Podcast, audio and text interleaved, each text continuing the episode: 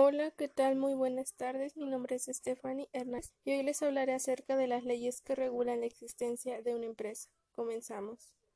La Constitución Política de los Estados Unidos Mexicanos es la ley suprema que rige toda la ley dentro del país. Esto significa que de ellas se originan todas y ninguna otra que se emita debe estar en contra de lo que establece dicha Constitución. A continuación se enlistan algunas de ellas. Código de Comercio. Es un conjunto de normas relativas a los comerciantes, considerando precisamente su actividad, el acto de comercio que se realiza y, los, y de las relaciones que ahí surjan.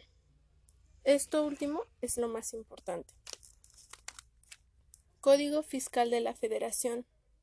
Es un conjunto de normas que regulan la forma en que las personas deberán contribuir al Estado por medio del pago de impuestos, aportaciones de seguridad social, contribuciones de mejoras y derecho. Ley de impuestos sobre la renta. Esta ley establece el tipo de contribución que por efectos de ingresos obtienen sus negocios debido al desarrollo de su actividad principal. Ley de Seguro Social. La seguridad social tiene por finalidad garantizar el derecho a la, a la salud, la asistencia médica, la protección de las medidas de subsistencia y los servicios sociales necesarios para el bienestar individual y colectivo, así como es necesario el otorgamiento de una pensión, que en este caso eh, tiene que hacerse el cumplimiento de los requisitos legales, ya que será garantizado por el Estado. Artículo número 2. Ley del impuesto al valor agregado.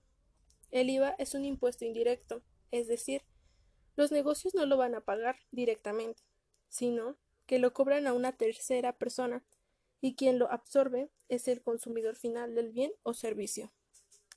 Ley Federal del Trabajo. El fin primordial de esta ley es seguir el equilibrio y la justicia social en la relación del trabajo, estableciendo las normas que deberá cumplir tanto patrones como trabajadores. Ley General de Sociedades Mercantiles. Las personas en su derecho de ejercer la actividad económica que deseen emprender, según lo establece el Código de Comercio, lo pueden hacer de forma individual o a través de una sociedad. La Ley General de Sociedades Mercantiles reconoce seis tipos de sociedades.